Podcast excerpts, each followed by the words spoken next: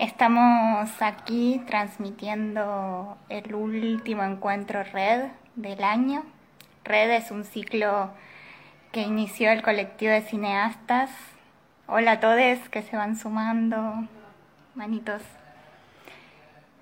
Eh, es un ciclo, Red es un ciclo de cine que inició el colectivo de cineastas desde marzo, a partir de marzo, cuando inició la pandemia. Fue un año de viernes acompañándonos entre compañeros, colegas que se han sumado a entrevistar y también a compartir sus películas.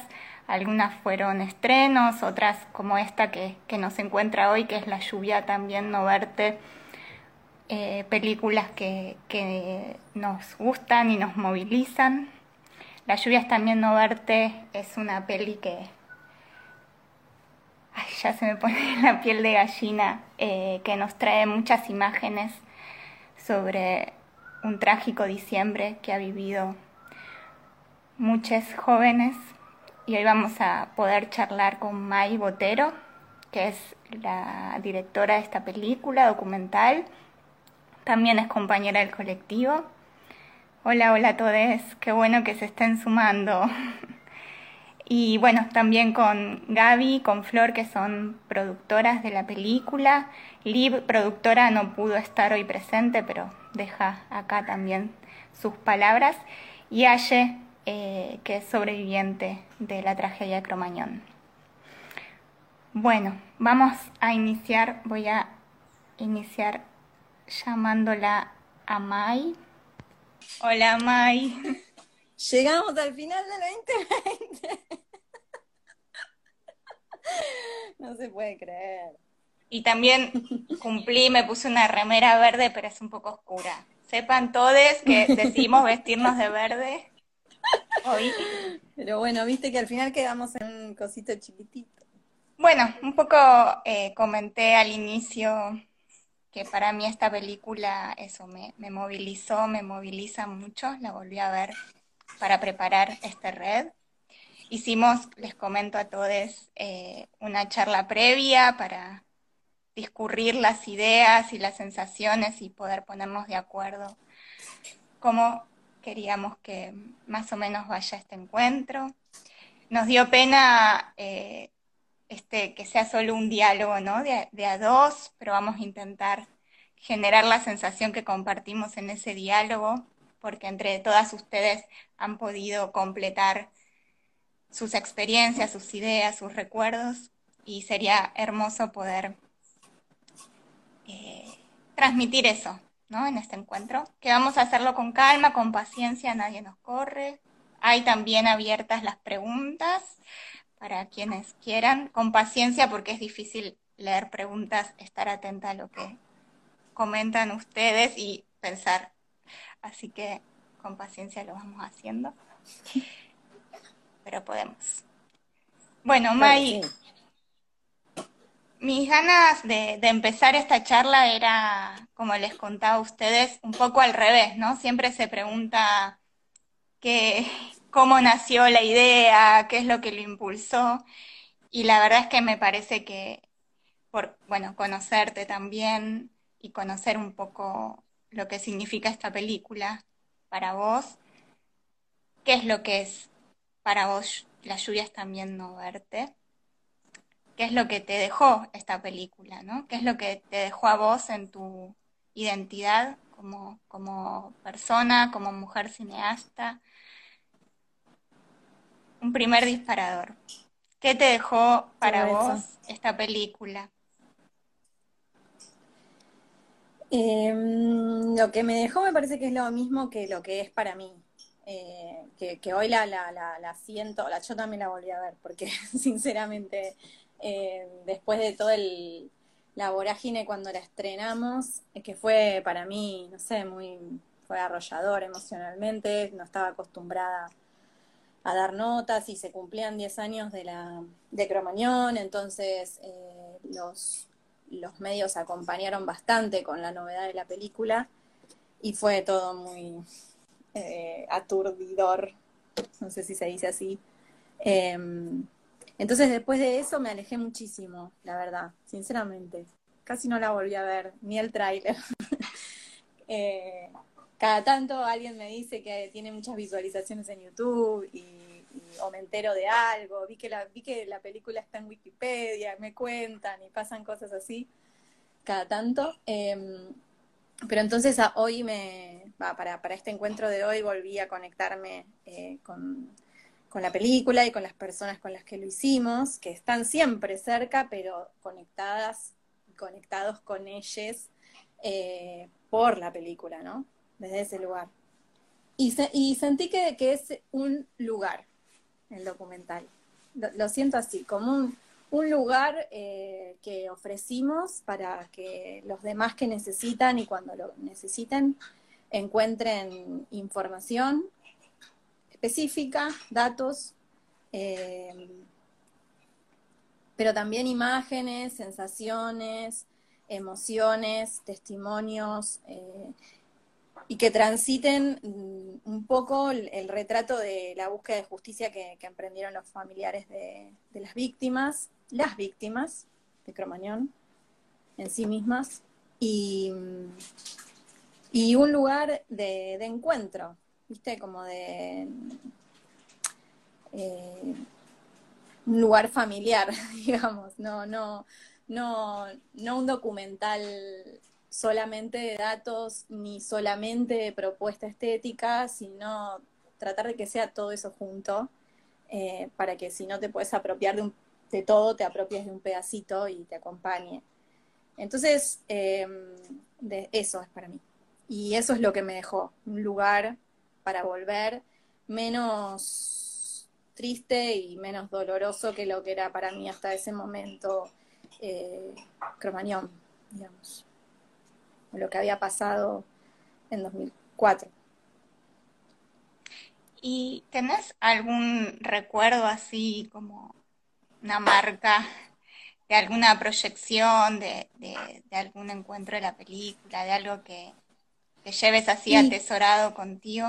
Mm, no, todo, todo fue siempre muy impresionante. El día del estreno que, nos dieron la sala 1 del Gomont, que hoy parece...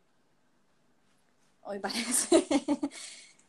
Perdón, me olvidé eh, poner silencio este imposible. No pasa nada. Ahí está. Hoy parece un imposible soñar con, con un Gomont. Entonces... Repleto. Eh, sala 1. Un Gomont de la sala 1 repleta con gente con banderas. Eh, eso fue, fue re fuerte y también mucho acompañamiento incluso de familias que no, no estaban en la película, que habían, o que habían sido eh, entrevistadas pero no estaban en el corte final eh, y que igual estaban ahí acompañándonos y también invitamos a mm, referentes de otras luchas sociales y vinieron vinieron también eh, políticos que habían estado acompañando la causa. No sé, era muy diversa la cantidad, y bueno, y nuestra familia, y nuestros seres queridos, eh, y, las personas que nos formaron profesionalmente, qué sé yo, era como una sala, eh, no sé, ideal, con todos los que querés que estén. Y eso, en el mejor escenario, ¿no? no sé, la sala que que más me gusta de la ciudad y de la provincia y del país posiblemente, porque tampoco es que conozca tantas salas, pero, pero la sala 1 del Gomont me parece que es un espacio público, no es un cine.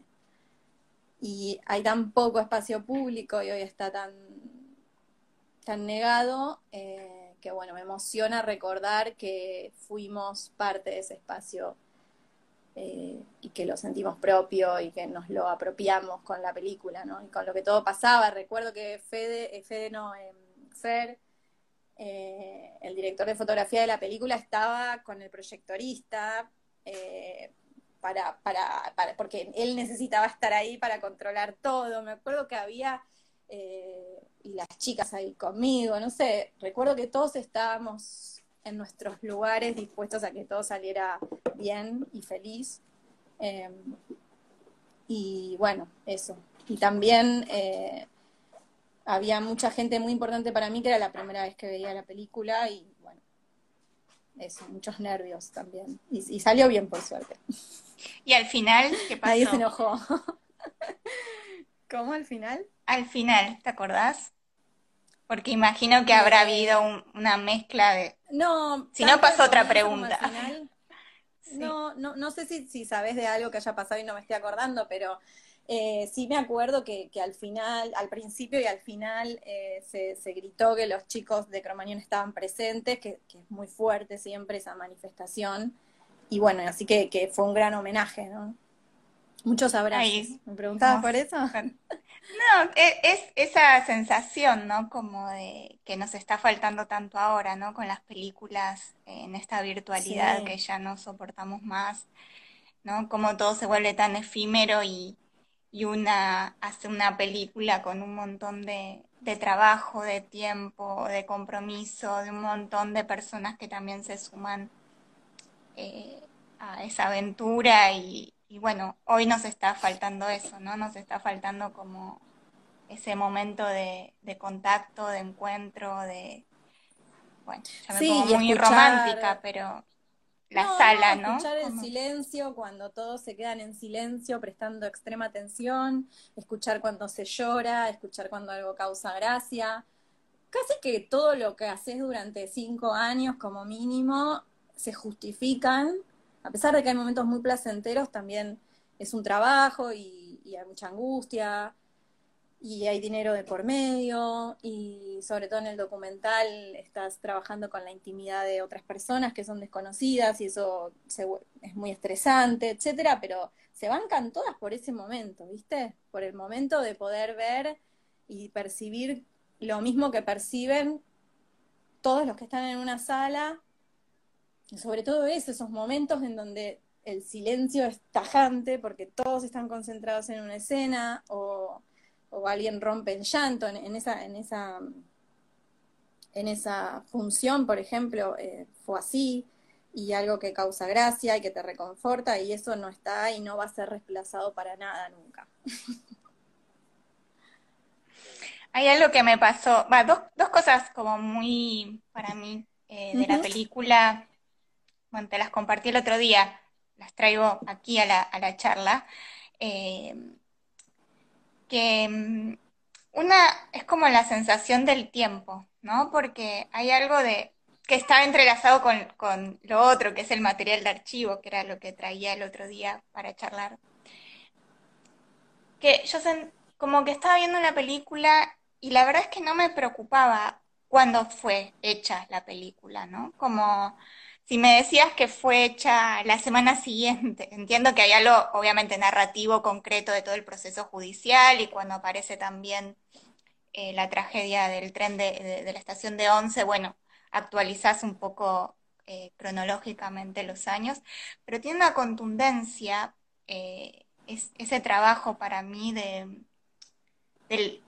no sé, como si hubiesen podido estar ahí, ¿no? Creo que, tiene que ver con, el, bueno, vuelvo con esta palabra, con el compromiso, ¿no? Pero el, uso del material de archivo a mí me trasladó a, esos años, ¿no? A esos años que, bueno, ya han pasado unos cuantos años y sin embargo la sensación, eh, bueno, porque er, er, éramos eh, jóvenes y lo vivimos estando o no estando dentro de Cromañón, fue algo que nos eh, atravesó, ¿no? Como generación, me parece, o por lo menos a mí, sé que a muchas de mis amigas también.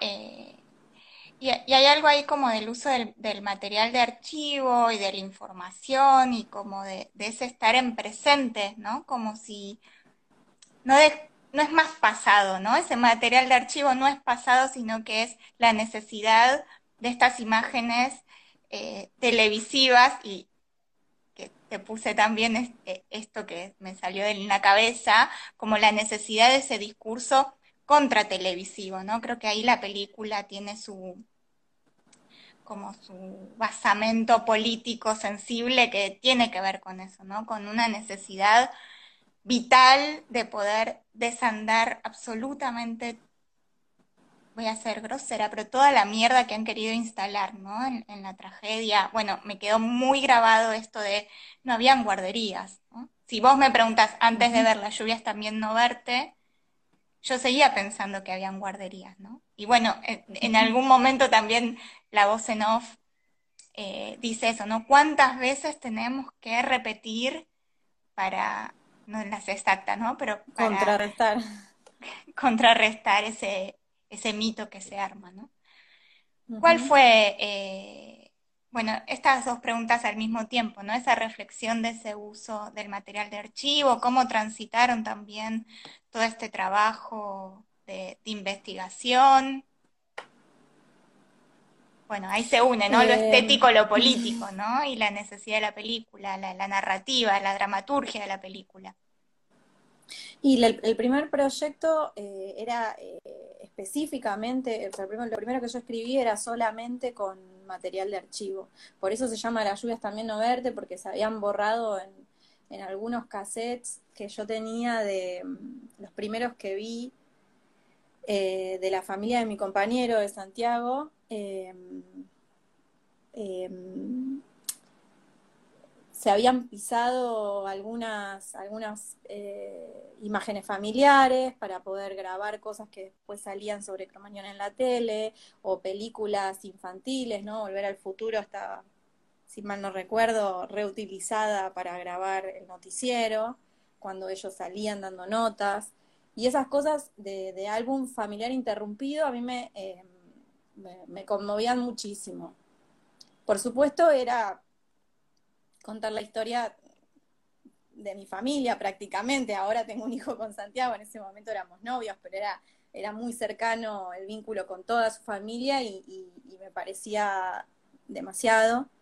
Eh, y entonces empezar a, a seguir viendo los, los, los cassettes que ellos tenían, eh, me sumergió muchísimo en esto que, que decís vos del tratamiento tendencioso, pero sobre todo la revictimización de, de- de las víctimas, de quienes habían sufrido eh, la tragedia, la justificación de lo que pasaba por el accionar eh, del público, eh, y muchas cosas que después se siguieron repitiendo con, con los casos que se narraban de, de jóvenes, de niñas, de chicas violadas, asesinadas, todo eso que después se fue, fue en aumento, fue en aumento, fue en aumento, fue en aumento, hasta que, hasta que la Defensoría del Público empezó a poner límites sobre, sobre eh, el tratamiento de, de esos casos en la televisión, eh, pero que en Cromañón fue extremadamente, fue muy obsceno. Hay familias que vieron por última vez a sus hijos en la pantalla de la televisión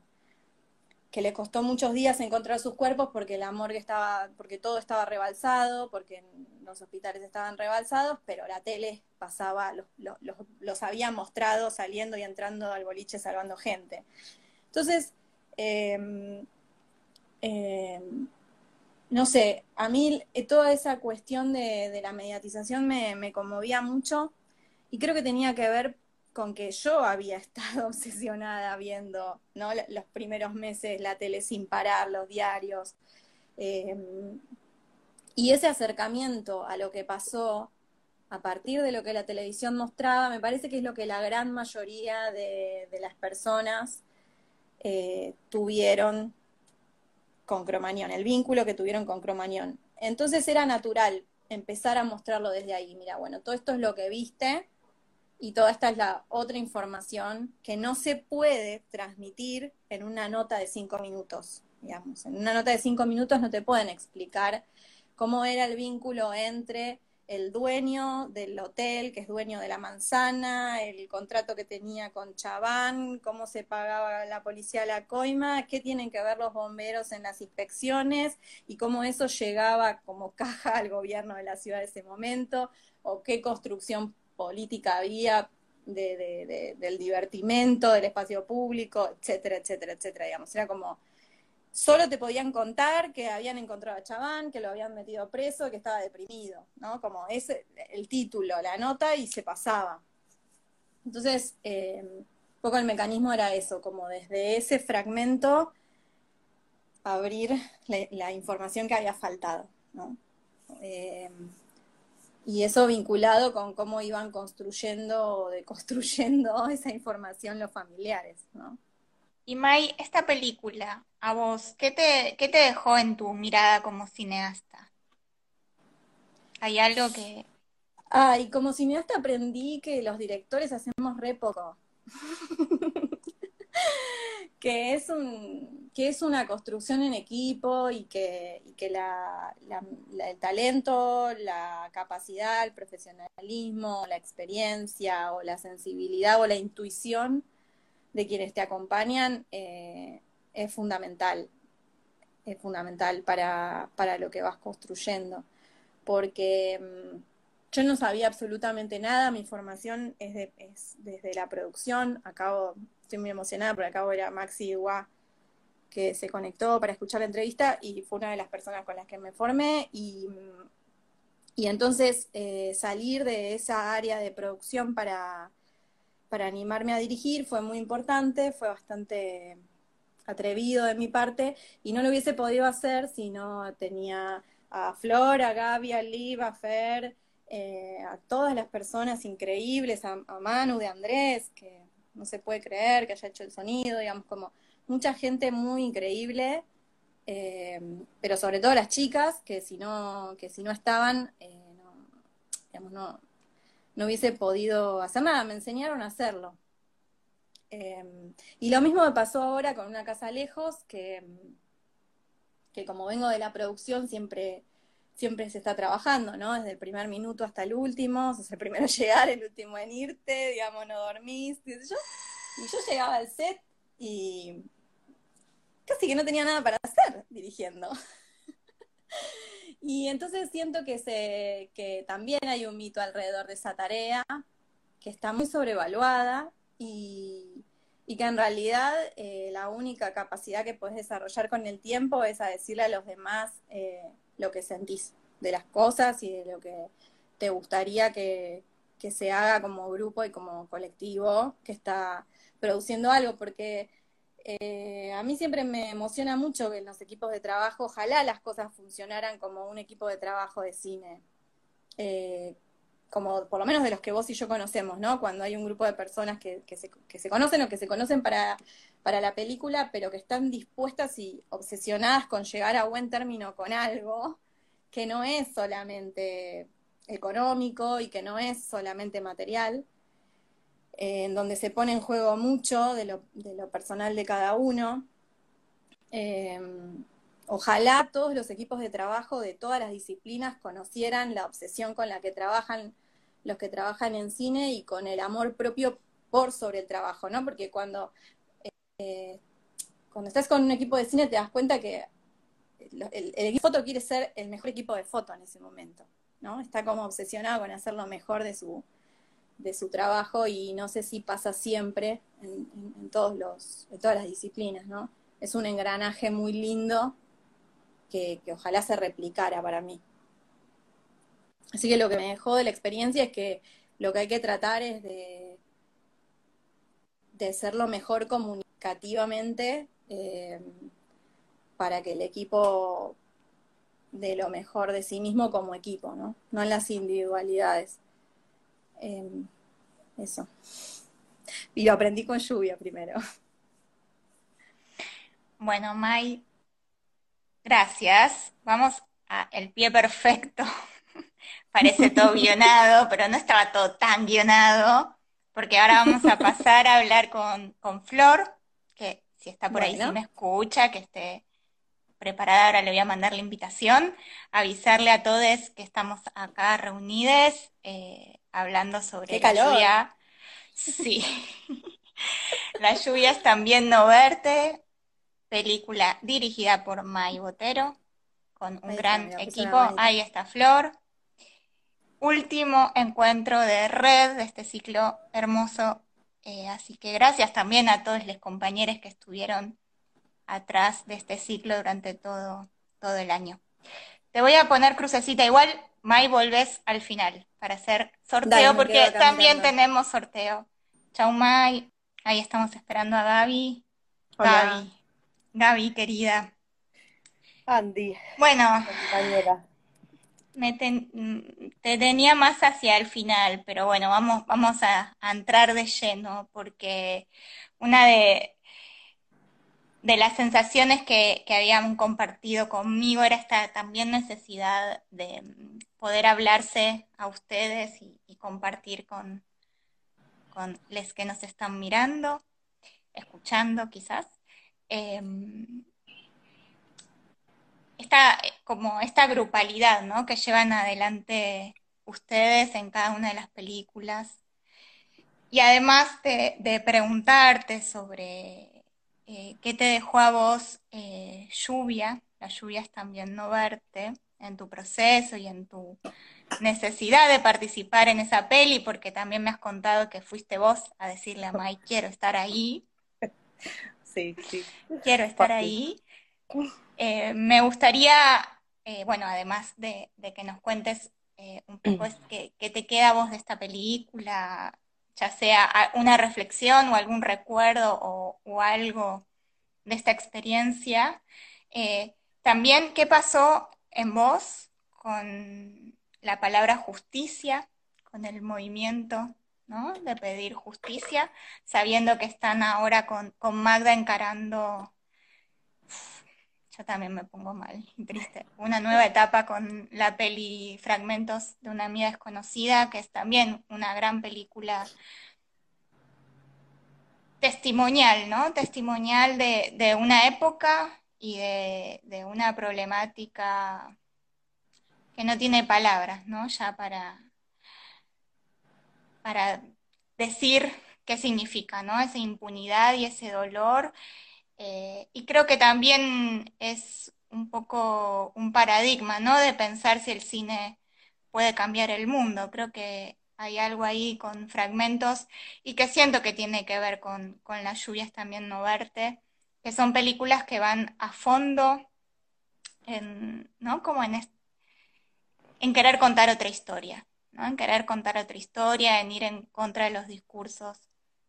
Eh, hegemónicos de los medios de comunicación y ahí el cine tiene algo para hacer. Y las personas, ¿no? También que, encontramos cuando hacemos estas películas. Eh, bueno, me tiraste un montón de cosas, voy a intentar hilar todo. Yo te eh, ayudo, yo te voy, te voy a ayudar. Voy a seguir tomando cerveza para seguir relajándome. Eh, en el caso de Lluvia, efectivamente fue eh, fue una, búsqueda bastante concreta. Nos habíamos conocido con Mai trabajando en otra película en, Paraguay que, bueno, eh, nos une por todos lados. Y, y nada, me pareció que Mai tenía como nada, una potencia increíble que viste que lo, emana. Y, bueno, y Cromañón nos había atravesado a, todas como, como generación en, en lo personal, eh, una mis mejores amigas es, sobreviviente también, entonces, eh, como bueno, la, necesidad de, bueno, justamente esto, generamos imágenes, eh, por qué, para qué y qué queremos hacer con todo esto. y, nada, y sentía que lluvia en ese momento era como la respuesta a todo eso. fue la oportunidad más, bueno, de trabajar con las chicas, de, volver a Buenos Aires. Yo en ese momento había estado viviendo en, Paraguay y fue mi regreso y mi, búsqueda local. Y nada, y, creo que marcó mi vida en niveles que, se siguen eh, sucediendo y, supongo que se seguirán apareciendo conexiones. Eh, y bueno, y fue un proceso, el otro día hablamos con Mike justamente por, por el vivo de, de todo el laburo que hicimos, que uno en ese momento está como embaladísima y va y está mil horas y, ve material y entrevista y da un millón de, bueno, de vueltas con todo para poder hacer, porque todo siempre también es eso, el poco presupuesto de la precarización, es como todo una máquina que también está eh, poniendo trabas, ¿no? Cuando cuando uno no, no, no tiene tan rápido el acceso. Entonces, eh, nada, creo que, haber hecho lluvia, que fue, creo yo, como titánico, al menos para nosotras que éramos bastante más jóvenes de los jóvenes que somos ahora.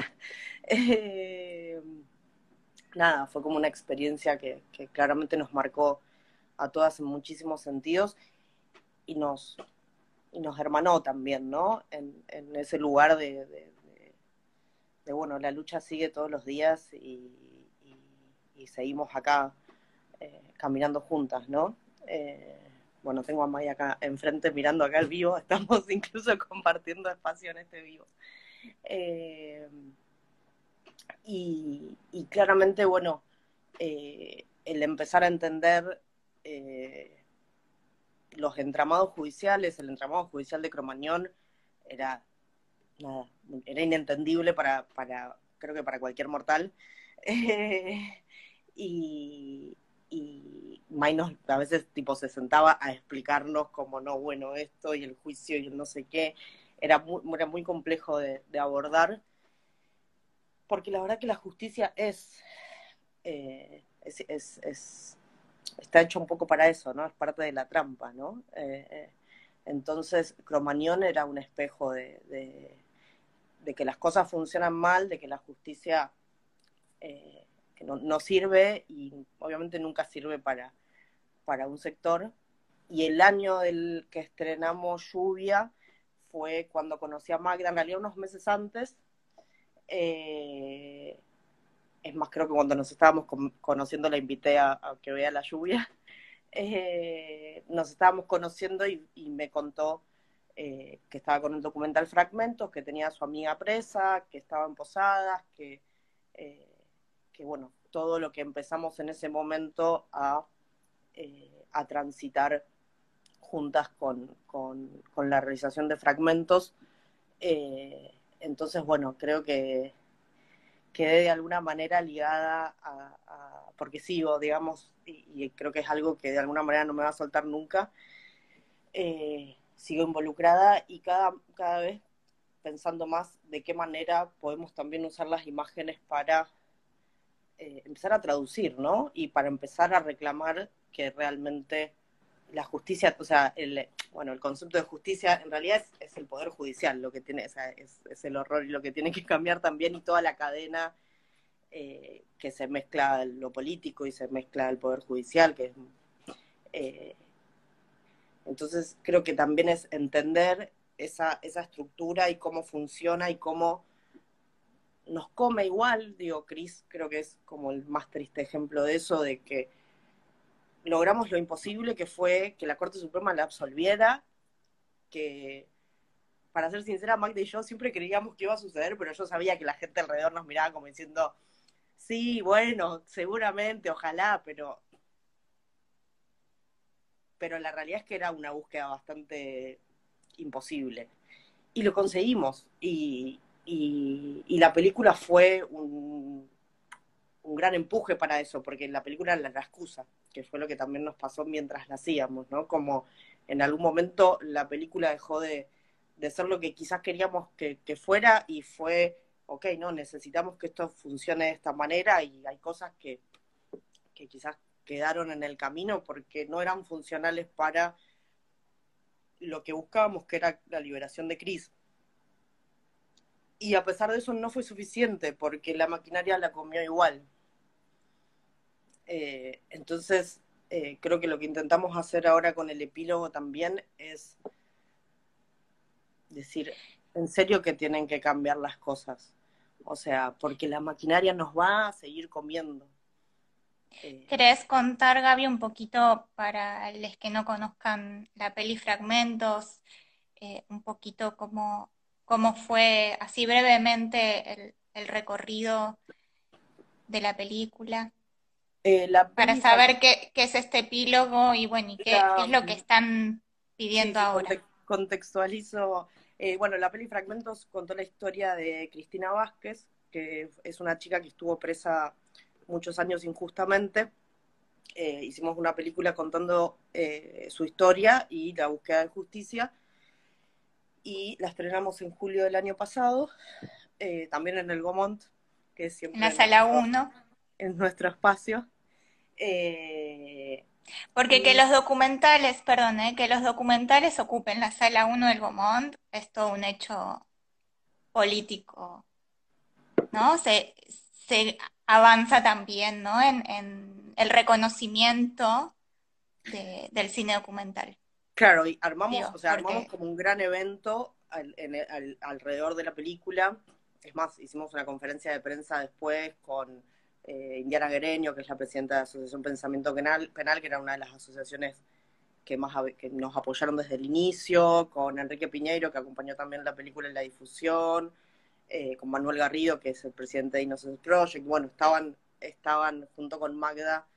Eh, sí, armamos, o sea, hicimos, fuimos a hacer un poco de quilombo, pero bueno, es también parte de tomar el espacio que, que es también el espacio que nosotros transitamos. Digo, yo las películas las voy a ver, en su, o las iba a ver en, su, en, un gran porcentaje al, al Gomont. Es un espacio que uno que una transita, eh, por lo general en las salas de arriba, eso es verdad.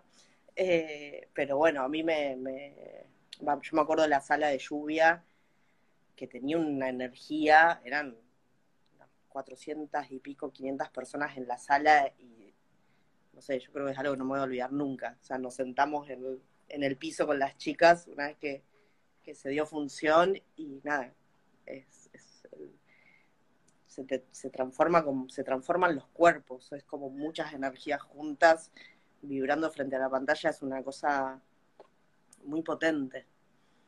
Eh, y con eso, bueno, con fragmentos hicimos lo mismo y, fue también parte de, empezar ese pedido con la película de presionar a la Corte Suprema. En ese momento la Corte Suprema de Justicia estábamos en la última instancia nacional para que eh, absolvieran a Cristina.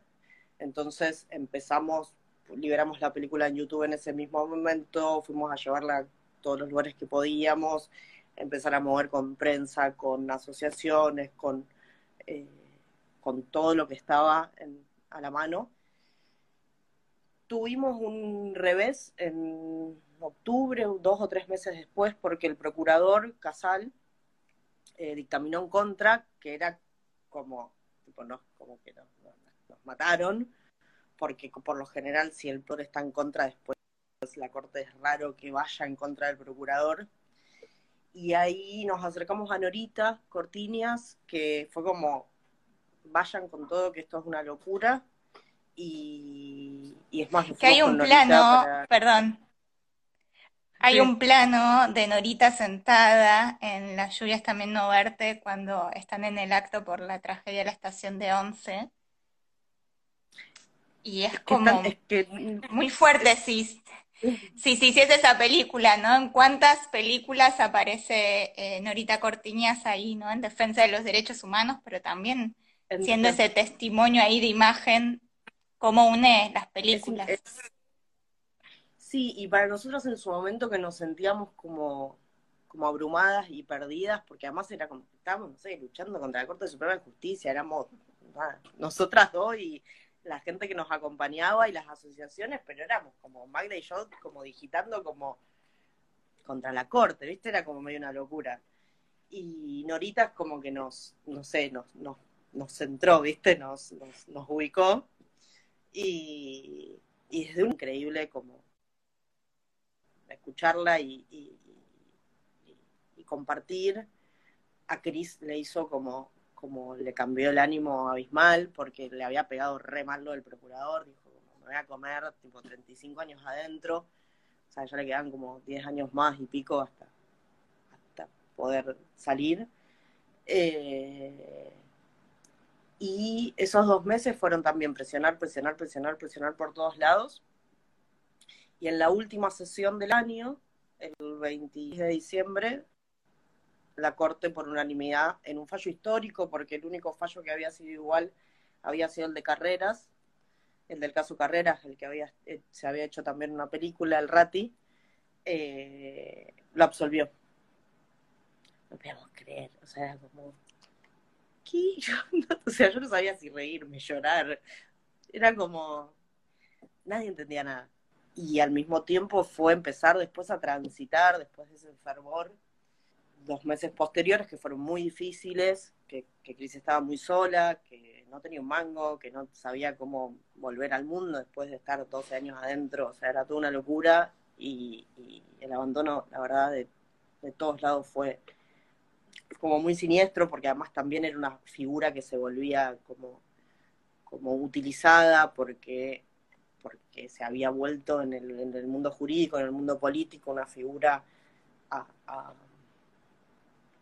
eh, bueno, que, que, implicaba un montón de cosas, ¿no? A nivel, digo, se habla de la reforma judicial y se habla de las dos chicas misioneras. Entonces, eh, pero todo eso era para los medios, de nuevo, los medios como, bueno, exprimiendo simplemente y después el Estado completamente ausente, el entorno, mucha gente también queriéndose acercar con no tan buenas intenciones. Eh, y bueno, terminó en el peor final, que fue que, Chris falleció el 26 de, agosto. En realidad, bueno, la, encontramos el 26 de agosto eh, y se quitó la vida. Eh, entonces, en este epílogo de 10 minutos que lanzamos hoy, que pueden ver en YouTube, nosotras contamos todo lo que no abarcó la película, porque la película terminaba en esta chica está presa, necesitamos que la corte responda. En estos nuevos 10 minutos eh, contamos desde la liberación de Chris hasta su muerte. Y el reclamo es que las cosas tienen que cambiar. Que se cortó, Gaby. El reclamo es. Ah, perdón. Que algo el reclamo es... tienen que cambiar el reclamo es que las cosas tienen que cambiar, que algo tiene que cambiar, que frente a, o sea, frente a la mayor injusticia eh, eh, se logra revertir, pero no es suficiente, no es suficiente porque la estructura y todo lo que viene detrás es, tan terrible, y es esta, lo que hablamos al principio, esta máquina que te come, que a Chris se la terminó comiendo. Bueno, no se la comió adentro de la cárcel, se la comió afuera, pero volviendo a, y conectando con la lluvia que hablábamos un poco ayer, Chris tenía 19 años cuando, cuando le fueron a tocar la puerta, que no sabía por qué apareció un policía en la casa y se la llevaron. O sea, tenía la edad de muchos pibes o pibas que estaban la noche de Cromañón, digo, de nuevo, eh, la juventud es de nuevo, ¿no? Eh, la maquinaria que ataca y, que no da tregua, y no da tregua en muchísimos sectores y, y, cuando te adentras en la justicia y empezás a desentramar esa, esa no sé, ese laberinto, porque, porque está hecho para que te pierdas, está hecho para que, para que te quedes ahí y para que tu vida quede ahí. Eh, es imposible, o sea, es imposible ir en contra de esa maquinaria, gigante.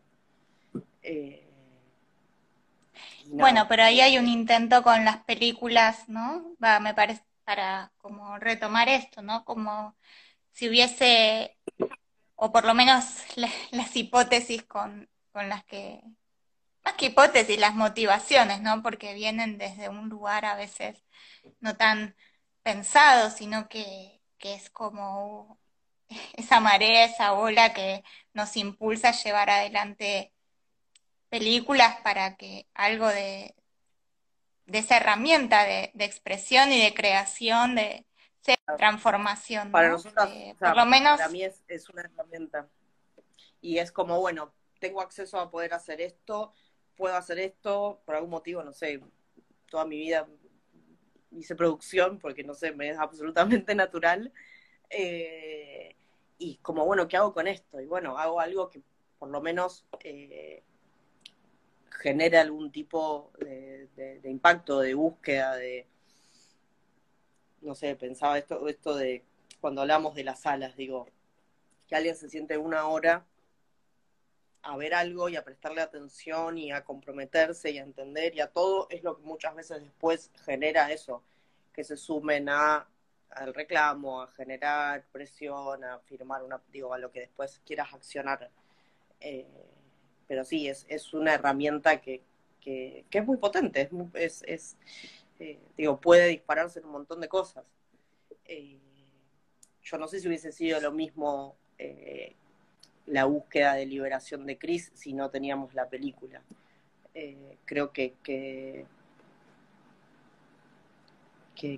que, no hubiese sido el mismo impacto, no hubiese sido el mismo recorrido. y sí, definitivamente, o al menos para mí es, es es una herramienta y, me parece que está bueno todo el tiempo cuestionarnos cómo lo utilizamos, para qué lo utilizamos, desde dónde, eh, porque bueno, también uno desde, el lugar del poder hacer esas imágenes también se cuestiona un montón de, de otras cosas. Bueno, Gavita, falta eh, escuchar a muchas más mujeres súper fuertes que tienen mucho para decir. Adiós, gracias. Bueno, Flor. Muchas emociones. Terminamos en la parte anterior hablando un poco con Gaby, ¿no? Y cómo se, se iban como uniendo las películas eh, que han, bueno, me han contado esto, ¿no? Que de alguna manera se van como acompañando entre ustedes en, en los procesos, a veces comparten, ¿no? Equipo, a veces es eh, el sostén desde una mirada externa, eh, hay algo ahí que, que me, me, gustaba también, ¿no? Como compartir en, en este ciclo que hablamos de películas, eh, pero bueno, también somos eh, el colectivo de cineastas, cineastas que nos llamamos así por, por una intención de, poder agruparnos más allá del rol que ocupemos. Eh, y creo que, hay algo de, la reflexión también de cómo decidimos llevar adelante cada, cada proceso, cada película, es un mundo, ¿no? Y que a veces tenemos que que luchar contra eh, mandatos o formas de hacer cine, o también, bueno, lo, que eh, se, pide muchas veces ¿no? Eh, de forma institucional para poder acceder a los subsidios, que es lo que nos permite también hacer películas en las mejores condiciones. ¿no? Em, me fui un poco por las ramas, pero no, porque una de las preguntas que quería hacerte era esa, cómo había sido el proceso de la lluvia. Están viendo verte, que, sé que, fue como una primer película, ¿no? Para, para muchas de ustedes. Eh, y bueno, ¿cómo, ¿cómo has vivido ese proceso? También desde la producción, ¿no? Sé que, que se han comprometido no solamente en lo administrativo.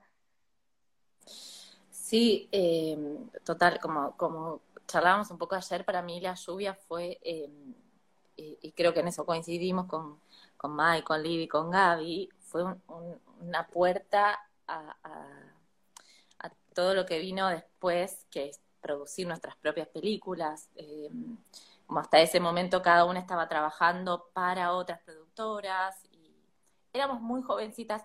Yo la verdad es que cuando no me, no me daba cuenta eh, ayer recién me puse a pensar, teníamos 25, 26 años, em, y fue como medio, eh, sí, lanzarnos, eh, cuando Mai, nos convocó a, nosotras, nosotras no nos conocíamos antes, estas, cuatro eh, mujeres que emprendimos la lluvia a nivel producción, porque fuimos las, las cuatro coproductoras y armamos, lo pensamos también de esa manera. Em, eh, uniendo la fuerza de las cuatro, eh, motorizando cada una distintas tareas, complementándonos, ¿no? Em, un poco lo, que hablábamos también de, esto, es, fue un proyecto que tuvo el apoyo del Inca como, como documental digital, que, es como la estructura más pequeña de, de producción que subsidia el Inca, pero también me acuerdo que hablábamos eh, y, nos decían como, uy, cuatro coproductoras haciendo un documental digital. No, no iba tampoco dentro de los, eh, dentro de los parámetros quizás más usuales también. Entonces fue como un poco romper con todas esas estructuras, lanzarnos un poco también, eh, no sé, intuitivamente y, y, en esto, y en como armando entre las cuatro este diseño de producción propio que necesitaba la peli. Y, a, partir de, la convocatoria de Mai eh, fue empezar a sumar un montón de personas.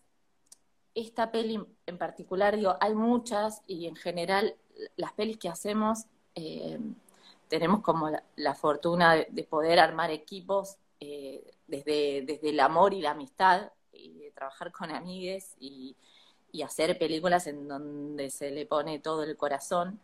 Pero creo que en particular La lluvia fue también esa primera experiencia de, ir sumando la voluntad, el trabajo profesional de muchos que nos bancaron en, esta primera experiencia nuestra y se armó eh, más que nunca un colectivo de cineastas eh, que, que, hicieron posible esta película, y de cineastas y de no. Em, ayer recordábamos esta escena, una de las escenas de la película, que es, es una escena em, en donde convocamos eh, así abiertamente a, a filmar y además a participar de un grito colectivo.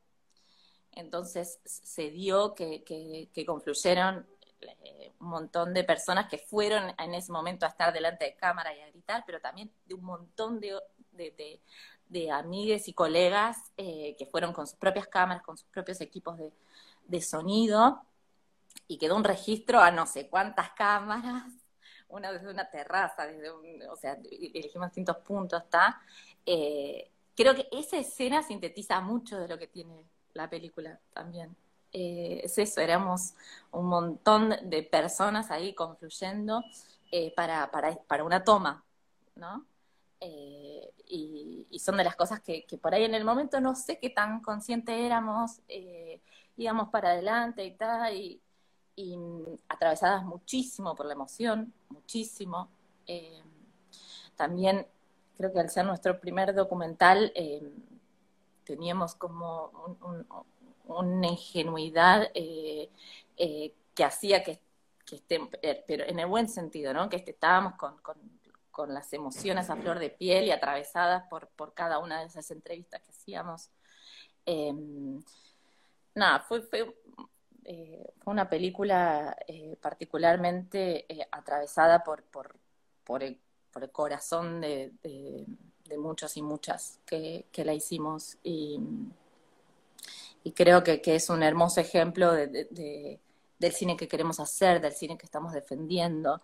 Pero también eso, fue una primera puerta, si querés, a, nivel burocrático para nosotras en el Inca, fue una primera película que nos permitió poder hacer otras películas y que, también empezamos a producir en un momento muy difícil, eh, o sea, ya llegando el, el final 2014, eh, ya después con un nuevo plan de fomento que, que se hizo súper restrictivo y al que pudimos acceder porque dio la casualidad que justo presentamos la peli dos meses antes. Es como, o sea, digo, hoy en día tendríamos un montón de puertas cerradas. Si quisiésemos repetir esa misma, ese mismo caminito, ese mismo recorrido, hoy no tendríamos las posibilidades.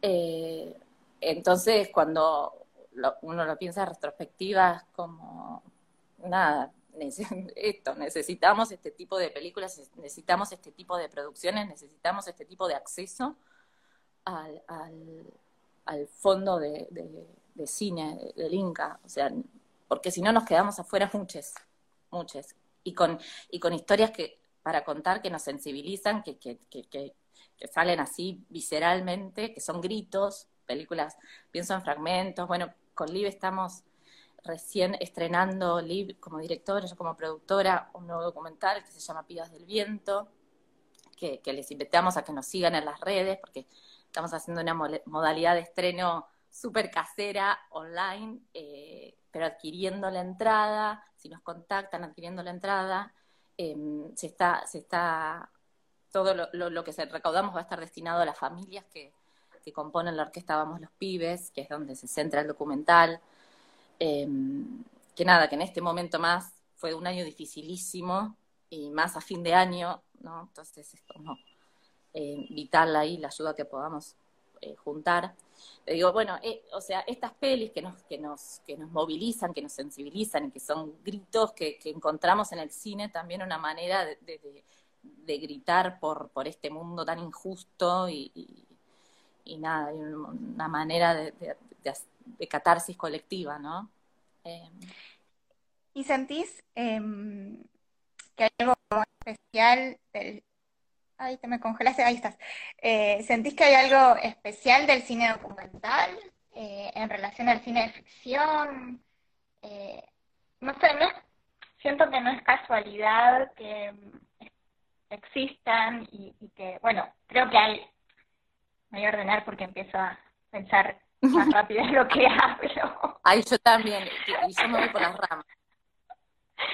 Hay algo que, que no es casual, creo, ¿no? Que eh, existen y están habiendo un montón de películas eh, realizadas por mujeres, que son eh, películas documentales, que en lo personal yo esbozo en principio una respuesta que sí tiene que ver con las posibilidades de acceso al fomento, porque la vía digital documental es una vía para los que no saben, quizás nuestro público eh, es amplio, no lo sé, si no me dicen, ya lo sé, ya lo sé, no lo repitas, pero es una vía de fomento que no necesitas, ¿no? Antecedentes ni requisitos previos, sino que evalúan eh, el proyecto en sí mismo, ¿no? Y tampoco estás concursando por un fondo en donde se presentan 400 proyectos y ganan 10, 8, 20, ¿no? Que los porcentajes eh, de posibilidad se van achicando. Entonces,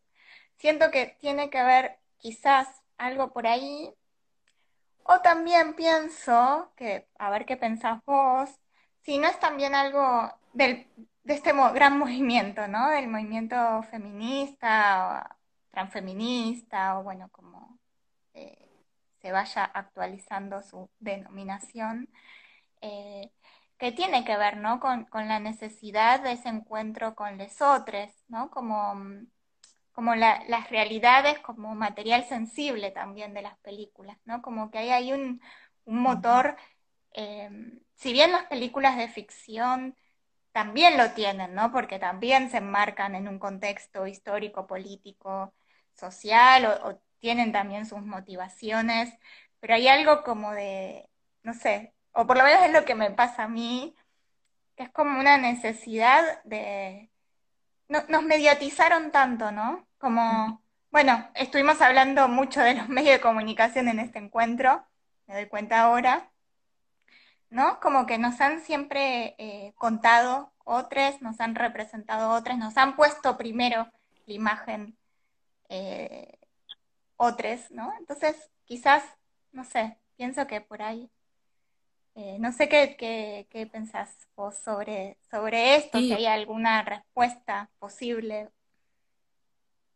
Sí, eh, coincido. Bueno, em, lo primero que decías es súper importante, que la verdad es que la vía digital, al ser hoy en día la única vía activa en, donde no te, el INCA, el Instituto de Cine, no te exige antecedentes previos, em, termina siendo por ahí la puerta de entrada a, producir que eh, quizás es, eh, no, no natural, no sé, lo pienso, yo no sé si, si yo eh, trabajé em, y, me encanta, y me encanta actuar, digo, me encanta la ficción y tal, y nunca al principio de mi formación y de mi carrera no pensé en el documental como que, que, que iba a ser por ahí, ¿no?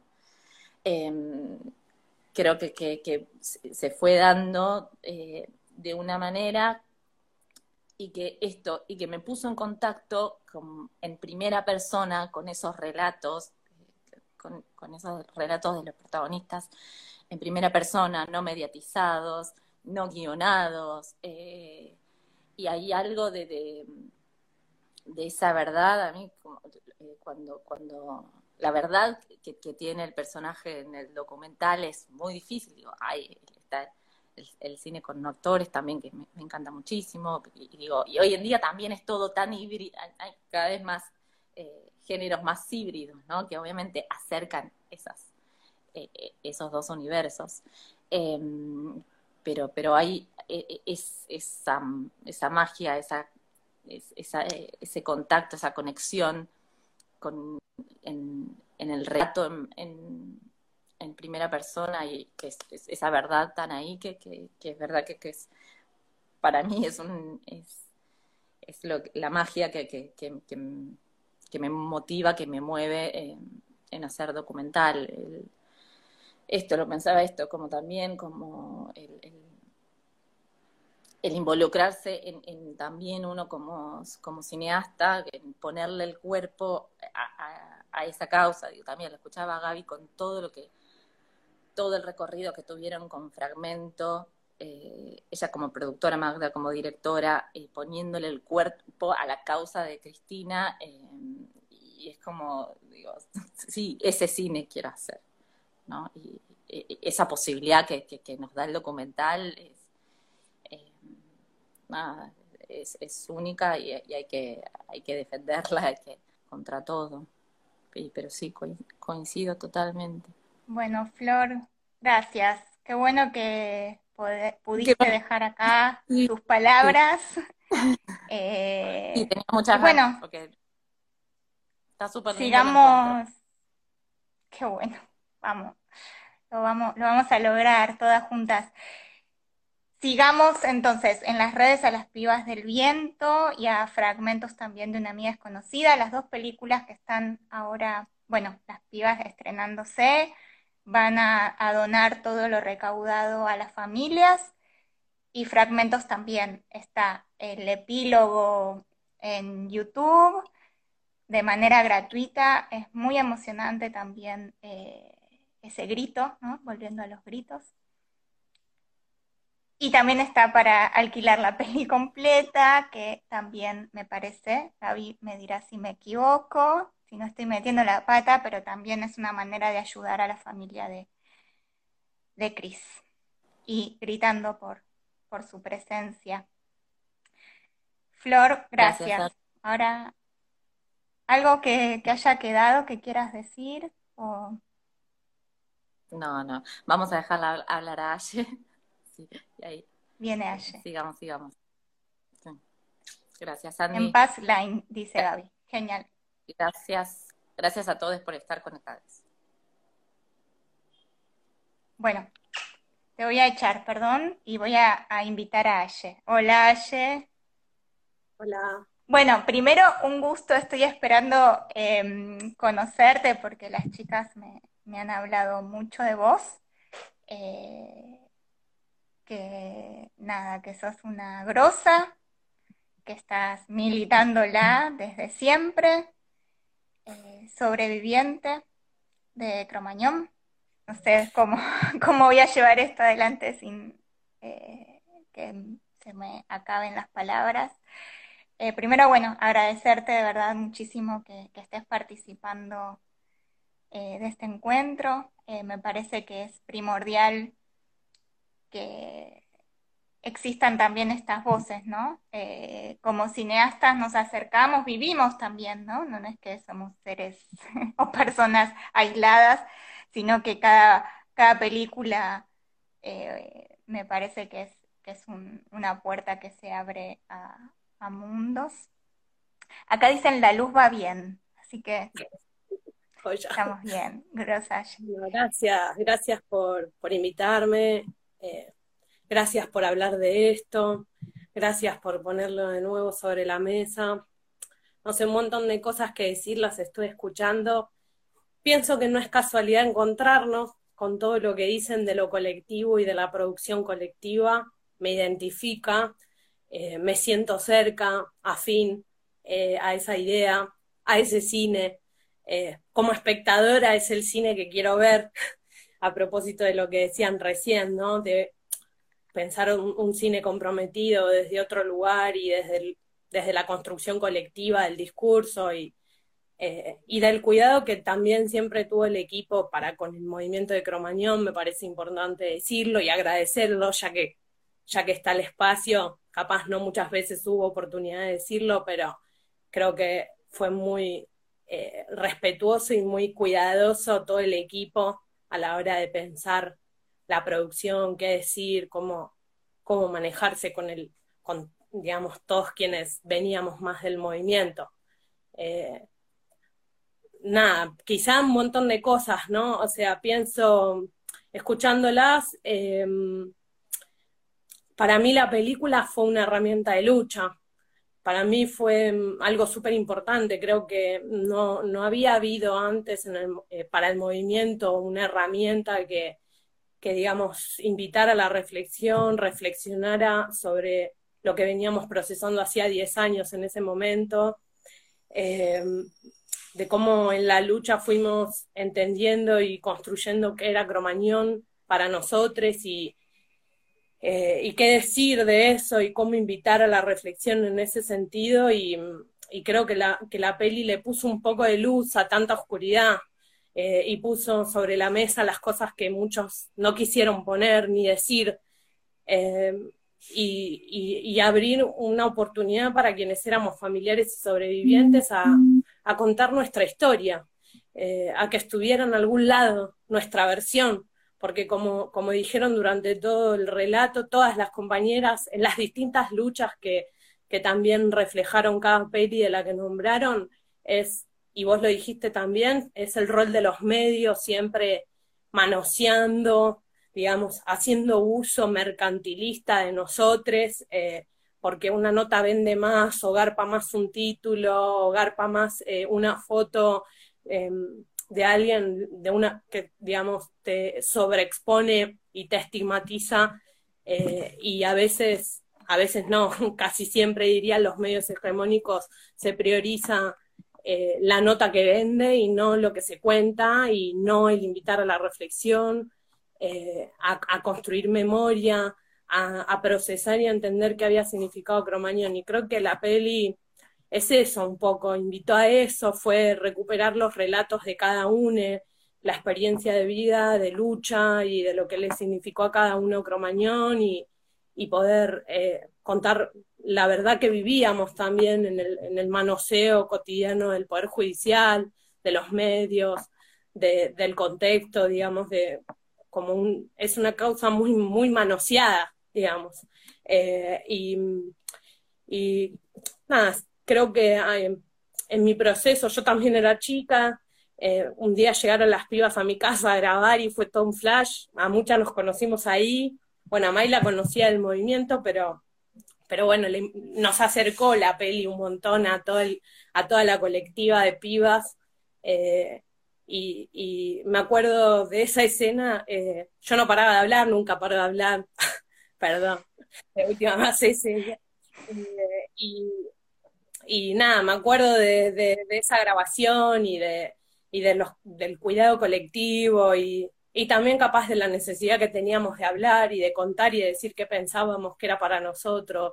Eh, que pocas veces eh, te dan esa posibilidad y ese espacio así tan abiertamente y, bueno, nada, la, significación que tenía para nosotros en la lucha también, digo, eh, el pensarse también este colectivo de cineastas como al servicio de la lucha, digamos, eh, como de, de, decir, bueno, tengo esta herramienta, la puedo acercar y no es solamente porque quiero contar una historia, sino porque quiero sumar un proceso, eh, y, sumar también a visibilizar un montón de cosas que estaban siendo invisibilizadas, eh, como el rol de la juventud, por ejemplo, y la estigmatización constante que vivimos los pibes y pibas de Cromañón eh, de ser señalados como los negros, los rockeros, que esto nos pasó porque de dónde nos metemos nosotros, o, siempre buscando la culpabilidad en, en, el último eslabón de la cadena y no, no hacer ese análisis de demostrar que es un sistema cromañón,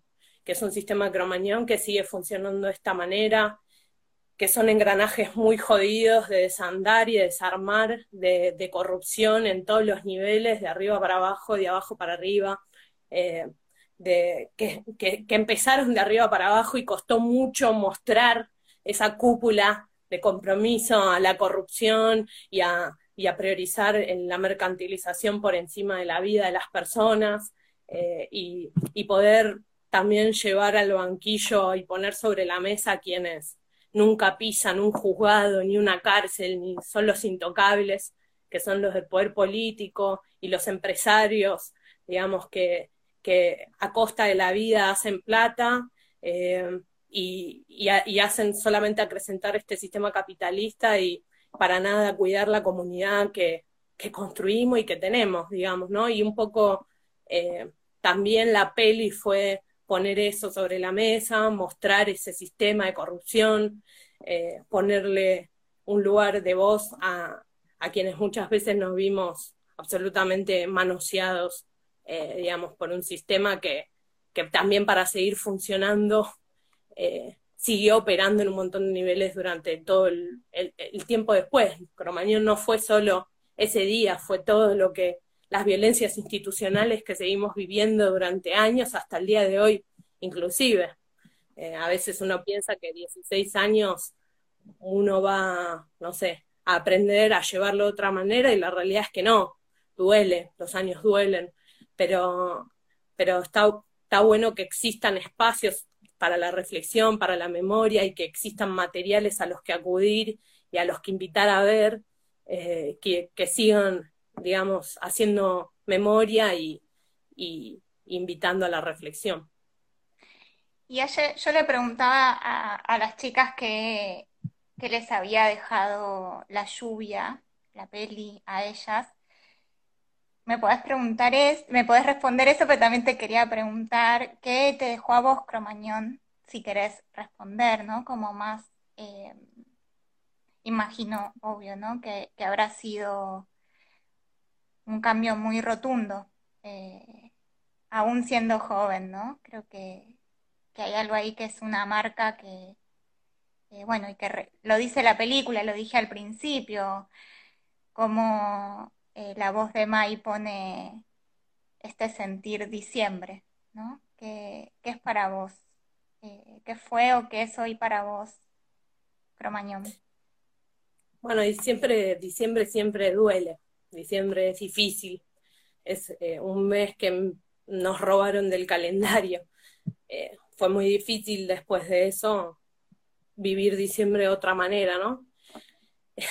¿Qué no me dejó Cromañón? Me cambió la vida para siempre, o sea, fue un antes y un después en mi vida en un montón de cosas, me, digamos, me, me abrió la cabeza también de darme cuenta en dónde estaba parada, cuál era la, sociedad que nos rodeaba, entender eh, qué era lo que estaba pasando. Y en un momento Gaby decía, ¿no? Sobre el entramado judicial, eh, nadie entendía nada, nadie entendía nada, nosotros tampoco entendíamos nada. De repente, ¡pum!, nos aplastó el sistema judicial, los medios, la rosca, los bondis, eh, y Cromañón, digamos, como para transformar, o sea, ¿no? Pienso que para nosotros la lucha fue transformar ese dolor en lucha todos los días hasta hoy, eh, es comprometernos con todas las causas sociales y con todas las violaciones a los derechos humanos en la faz de la tierra de otra manera, entender todas las luchas como propias.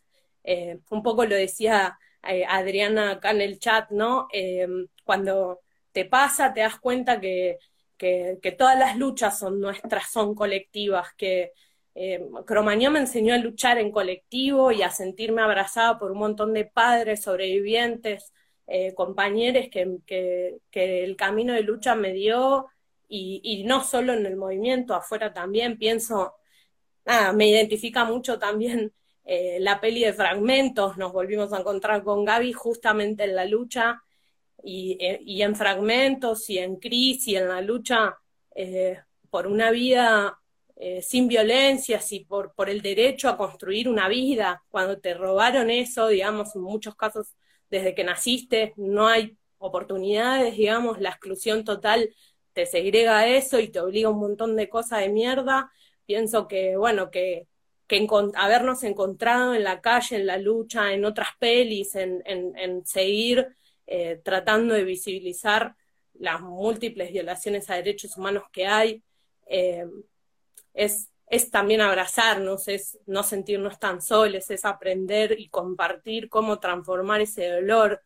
Eh, como decía también una, una mamá, Angélica, la mamá de Kiki Lescano, que siempre lo traigo como, como recuerdo, ¿no? Cuando recién pasó todo, nos acercamos, otra mamá que siento parte de la lucha también común, que siempre acompañó a Cromañón, eh, que dice hay que copiar lo bueno en las luchas. Y tiene razón, eh, así fue, ella hizo eso pensando en otros y, viendo en la lucha de otros y en Cromañón también hicimos eso y de aprender de otras luchas y, darnos cuenta que solo ahí, siguiendo, ejercitando la memoria, encontrándonos, eh, visibilizando todas nuestras causas, eh, construíamos una sociedad mejor y tratábamos de transformar lo que a cada uno le había pasado, eh, en acompañarnos. Y para mí Cromañón, eh, digamos, lo que me dejó en un montón de cosas de mierda, pero, pero rescato eso como, como procesos transformadores y como bastiones que hasta el día de hoy llevo en otros, en otros niveles, ¿no? Qué sé yo, también soy parte de la lucha anticarcelaria, de, apostar al cooperativismo, de, de creer que hay otras formas de construir y de acompañarnos entre las pibas, en salir de las violencias eh, y en pelear un nunca más, en construir memoria. Y pienso que todo eso también me lo fue enseñando la lucha eh, y, es lo que me dejó eh, todos estos 16 años posteriores, no sentirnos tan soles en, en lo que nos había pasado o en ver nuestra historia como algo aislado y entenderlo como parte de algo mucho más grande y que es un poco también lo que quizá la peli intenta, intentó visibilizar eh, y que son los años de proceso que, fuimos teniendo hacia adentro de, de, cómo salir y mostrar otra realidad y, y analizar qué es realmente lo que había pasado y cuáles son los eslabones y entender que esto era parte, digamos, de un sistema que nos oprime y que nos margina y, no estamos aislados de eso y eso fue para nosotros también. ¿Y tenés algún recuerdo de acompañar la película, de algo que, hayas como también sentido en esta unión, ¿no? Imagino que cada proyección habrá sido un grito de, por, los jóvenes, les jóvenes. Eh, ¿Qué, recordás? Así que nos quieras compartir. Bueno, escuchaba al principio a, a, Mai contando de la sala llena del estreno y bueno, me aguanté las ganas de llorar. La verdad que me acuerdo y me, me, vuelve la sensación al cuerpo de ese momento y de esa energía ahí, pero también de cuánto nosotros estábamos esperando eso y, y lo importante que fue para nosotros también ese momento y verse ahí y, escuchar otro relato, eso re zarpado, grosso, eh, lo pienso y me moviliza.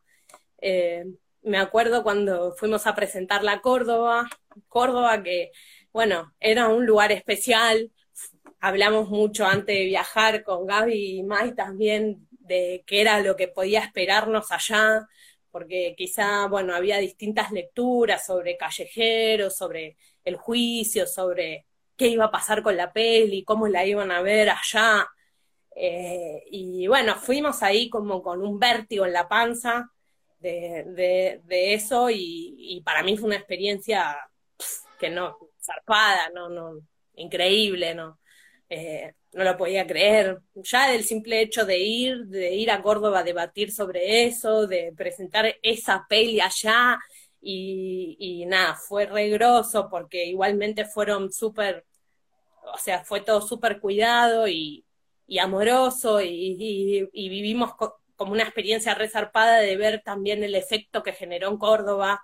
Eh, las notas y las personas con las que nos cruzamos y también como, como colectiva con las pibas, de compartir, ¿no? De, de repente convivir y, y, acompañarnos también en, en, la dificultad y en el dolor y en lo difícil de volver a ver la peli y, de quizás estar preparada para un debate polémico y, y animarse. Y para mí, aparte fue como a nivel individual un proceso resarpado, animarme a debatir en otros lugares que quizá eh, polemizaban con mis lecturas y, y la verdad que fue zarpado igual porque fue alto crecimiento y fue poder llevar también la voz eh, y el mensaje que intentaba dejar la peli a un montón de otros rincones del país eh, y saber que eso estaba pasando, piel de gallina.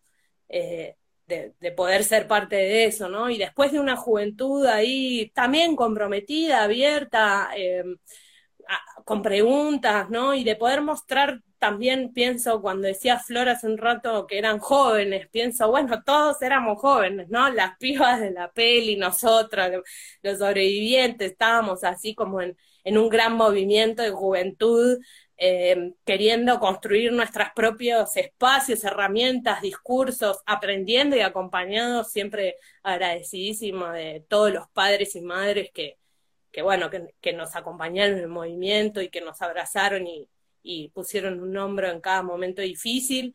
Eh, y, de sentirse así abrazado también te da más fuerza para, para afrontar lo difícil de, lo que se venía, ¿no? Pero también resignificar y dar vuelta a ese discurso estigmatizante sobre la juventud y los negros de mierda, digamos, de los medios, y de decir, bueno, acá hay otra juventud contando algo que sobrevive un montón de historias.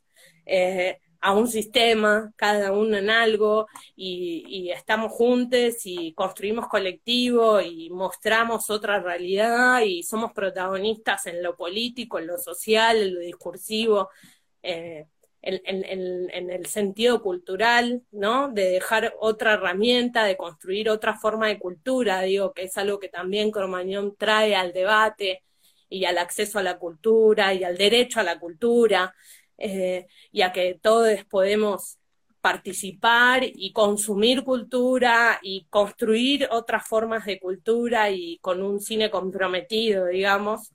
En ese sentido, gran orgullo de ser parte y de haber vivido esa experiencia y de y, bienvenido que eso siga sucediendo y que sigan habiendo más pelis y pienso que cada peli que cuentan fue zarpado a una herramienta de lucha, y lo vuelvo a decir porque no me parece menor, y no me parece menor que pensemos un cine desde ese lugar, eh, y, ese es el cine que también representa eh, la sociedad que somos acá también, ¿no? Que de última, ante las injusticias y las violaciones a los derechos humanos y las múltiples situaciones que, que eh, vivimos por, por este sistema, digamos, podamos unirnos y construir y mostrar otras formas y construir una cultura que invite a la reflexión y a la conciencia y no a la mercantilización por encima de todo, digamos. Eh, y sobre todo algo que creo que sigue en debate, así que es importante que estas, estas pelis sigan y sigan circulando y se siga mostrando porque todavía tenemos mucho por construir eh, un país mucho más equitativo, justo, inclusivo, diverso. Eh, y, y bueno, y, cada, cada uno desde su lugar y con sus herramientas puede aportar a esto, digamos, como no nos creamos ajenos, sino que cada uno puede, puede ser parte de esto desde su lugar y, de seguir abriendo este debate. Y gracias, Aye. Todo como todo el recorrido, ¿no? Me encanta. Eh, además, acuerdo. Eh, bueno, no, no tengo nada disonante para, para decirte, sino justamente abrazarte, agradecerte también eh, tus palabras, ¿no? Eh, habiendo eso, ¿no? Como transformado ese dolor en, en, lucha, en acción, en seguir, ¿no? Creo que, que la fuerza justamente colectiva y de, de, la organización, imagino que es lo que sostiene ese dolor, ¿no? Da perspectiva y esto que decís también de cómo se van uniendo las luchas, ¿no? Eh, en defensa de los derechos humanos y en la construcción de un mundo distinto, me parece. Te escuchaba y recién pensaba la que se viene este año si intentan bajar la imputabilidad, ¿no? Hablando de la, juventud y la estigmatización sobre los jóvenes. Tenemos ahí mucho también. Esperemos que no se atrevan, pero estaremos en la calle seguimos viendo que se utilizan en los medios como caballitos de batalla para, eh, digamos, llevar políticas públicas que después terminan en detrimento de nuestra propia sociedad. Encerrar no sirve para nada, o sea, el punitivismo ya no dio respuesta a nuestra sociedad. Tenemos las cárceles abarrotadas, se definió a principio de año el hacinamiento eh, en todo el sistema penal no da respuesta como existe hasta el día de hoy, construye más violencia y así todo se sigue pidiendo eso. O sea, es como, es una locura que a los jóvenes los queramos encerrar en vez de garantizar el acceso a la educación, a la salud, al trabajo, el derecho a la cultura, al ocio, digamos, eso tenemos que hablar, de esas cosas. Lo primero que se piensa es en más palo, encierro, después son los casos que vemos de gatillo fácil, de desaparición eh, por las redes de trata de las pibas. Digo, esa es la forma de recicle del sistema y, hasta el día de hoy también el, tema del acceso a la cultura y de cómo eh, se sigue limitando en un montón de cosas a la juventud y estigmatizándola como se hizo siempre, digamos, ¿no? Y no desandar eh, o no, digamos, estas situaciones que nos ponen sobre la mesa y que nos invitan a reflexionar nos hubiesen eh, digamos, invitado a pensar que no se trata de ese tipo de políticas, ¿no? Sino todo lo contrario. Eh, y, sin embargo, lamentablemente, cada determinado tiempo vuelve esa discusión a los medios, se vuelve de nuevo sobre el punitivismo, no se habla ni con bases concretas, digo, existen organismos de derechos humanos, instituciones que hacen decálogos sobre las condiciones y, y digamos, sobre el abuso a los derechos y las necesidades reales que tienen hoy las niñas y niñas eh, y, sobre pensar en abordar eso, y sin embargo, digamos, con falta de información, sin rigor, rigor periodístico los medios, hablando eh, a troche y moche de cosas que después nos van a traer mayores problemas a nuestra sociedad y, y, digamos, ¿cómo puede ser que la respuesta para las niñas sea la reja y no darse cuenta que que hay múltiples derechos violados sobre esos niños que llegan a situaciones de vulnerabilidad extrema eh, y, la respuesta sea esa. Y creo que, de hecho, Cromañón nos invita también a pensar eso. No éramos los jóvenes y también eh, a la hora de ver la responsabilidad, lo primero que se hizo fue señalar a los jóvenes, eh, cargar todas las responsabilidades en individual, eh, en el último eslabón de la cadena, es cadena de la que ellos necesitaron extractivizar absolutamente todo de nosotros para vivir de nosotros y encima de todo después volver a reestigmatizarnos una y otra vez y digamos, sufrir múltiples violencias institucionales en todos los niveles, que hasta el día de hoy sigue, sigue sucediendo, digamos, cuando se habla o, cómo se usó como campaña electoral de políticos para llegar al poder eh, y que lejos estuvieron de realmente entender lo que era Cromañón como sistema de corrupción. Al contrario, digamos, los que lo usaron en nombre de, se posicionaron, eh, son los reyes de la corrupción, eh, como Macri, por ejemplo, en las aperturas del Congreso. Me daba ganas de vomitar cuando hablaba de Cromañón digamos, y ahora tengamos un ministro en la provincia de seguridad que hable de la baja imputabilidad.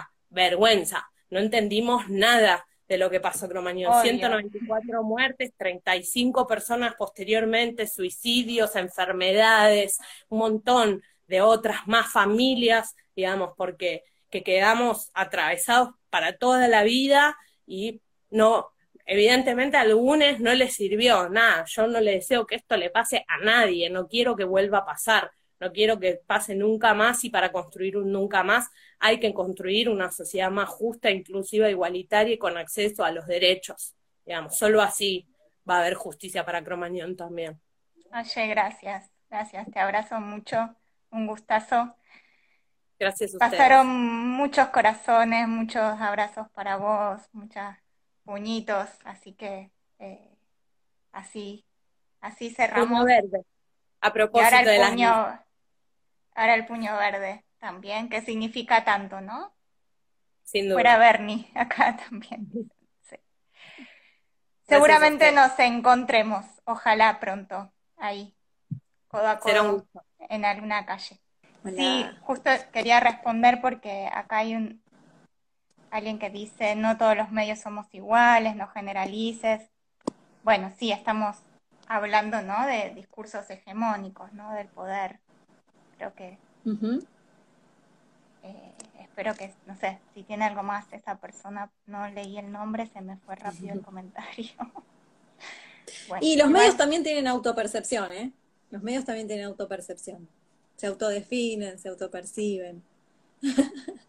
Hay un montón que se autodefinen independientes, que hablan de los hegemónicos y son hegemónicos.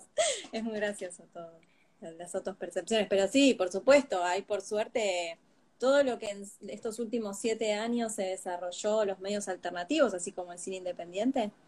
Eh, por supuesto hay cómo llegar a, a otras informaciones, a otros discursos, pero bueno, el común de la población enciende la tele y tiene pocos canales. Por más que tengamos, por más que se paguen ¿no? grandes facturas de internet y de, y de cable o de antena satelital, eh, se consumen pocos canales.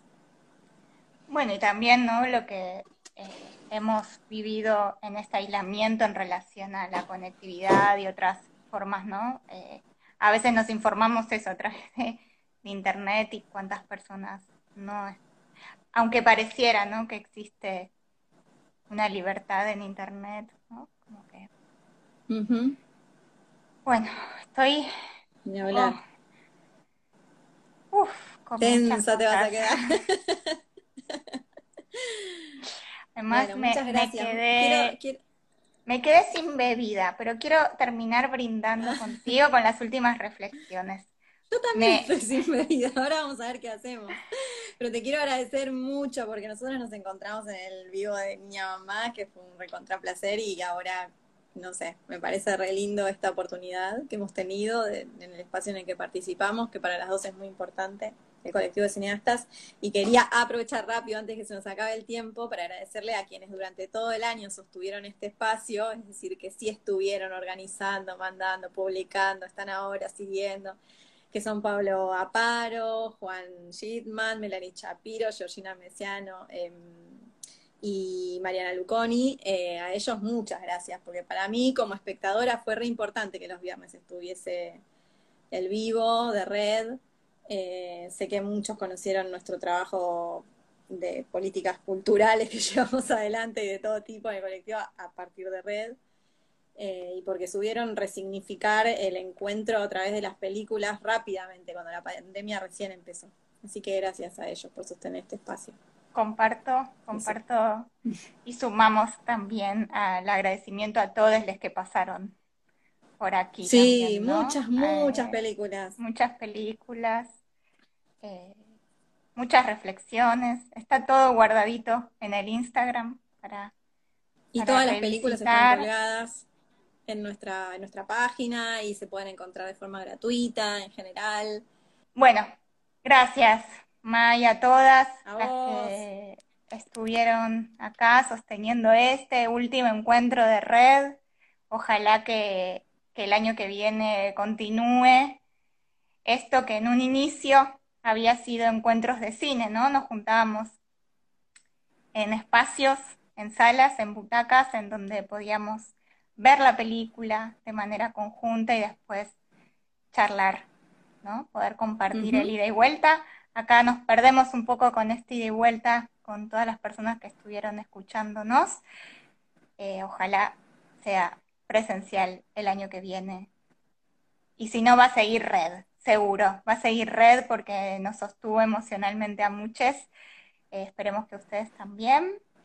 Gracias, Mai, por esta gran película. De verdad, lo digo de todo A vos, corazón. a vos por entrevistarnos. Y bueno, íbamos a terminar con nuestro otro grito también de que sea ley.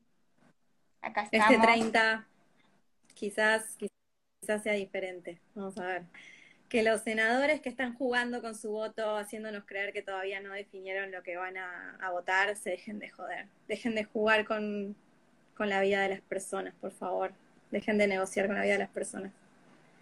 Tienen un cargo muy Y bueno. importante ahí. Y seguiremos también en plena lucha en defensa de un cine diverso, inclusivo, federal, por más películas que, que nos lleven a estas charlas, ¿no? Que hay de todo, pero me parece que es importante también defender, como decía Aye, este acceso a una cultura contrahegemónica. Gracias a todos, espero que esto quede bien guardado. Estoy ya re nerviosa, pero Sí. llegamos al final. Y bueno, super fin. Gracias. Saludos a todos los compañeros y compañeras del colectivo.